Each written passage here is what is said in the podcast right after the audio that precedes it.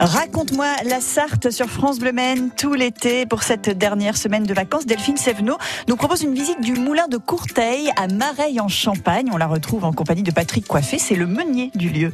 On est devant les rouets, hein, Patrick. Exactement, Delphine. Donc on est devant des rouets qui sont en fait constitués de fonte. Donc on est sur du métal qui font à peu près aller 1m50, 1m80 de diamètre. Alors ces deux rouets-là sont les éléments essentiels du moulin. C'est eux qui vont permettre de distribuer les transmissions aux poulies euh, et aux courroies pour faire tourner les différentes machines.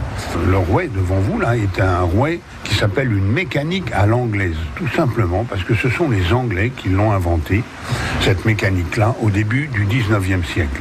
Et, elle tourne à gauche. Ah, bah, ça, c'est J'avais jamais fait le rapprochement, mais effectivement, elle tourne à gauche. La particularité, c'est que la base est en fonte, la roue est en fonte, mais par contre, les, les dents sont en bois. On a vu la roue hier hein, qui entraîne ce mécanisme. Les roues, ça fait tourner euh, quoi en fait Ça sert à quoi? Alors, qu'est-ce que ça fait tourner? Bonne question.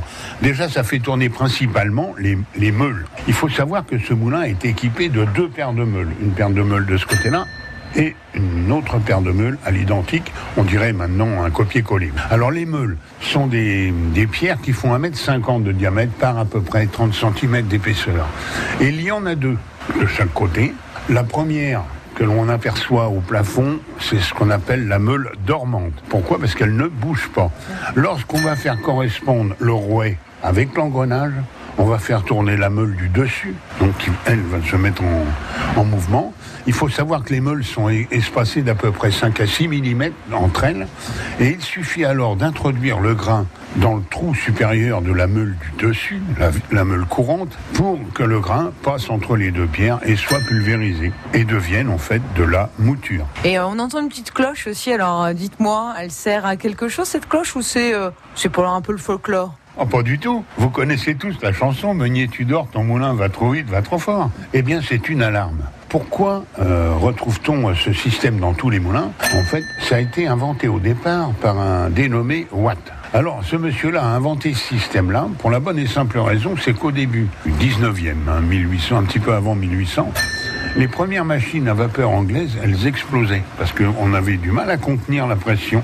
Alors mon, mon, dénommé Watt a inventé un régulateur de Watt qui est basé sur la force centrifuge. Vous voyez les deux boules là, elles sont presque pas écartées, mais plus, ça va vite, plus ces deux boules là vont s'écarter et dans le cas des machines à vapeur, elles libéraient une soupape de manière à ce qu'il y ait moins de pression et la machine à vapeur pouvait tourner jour et nuit.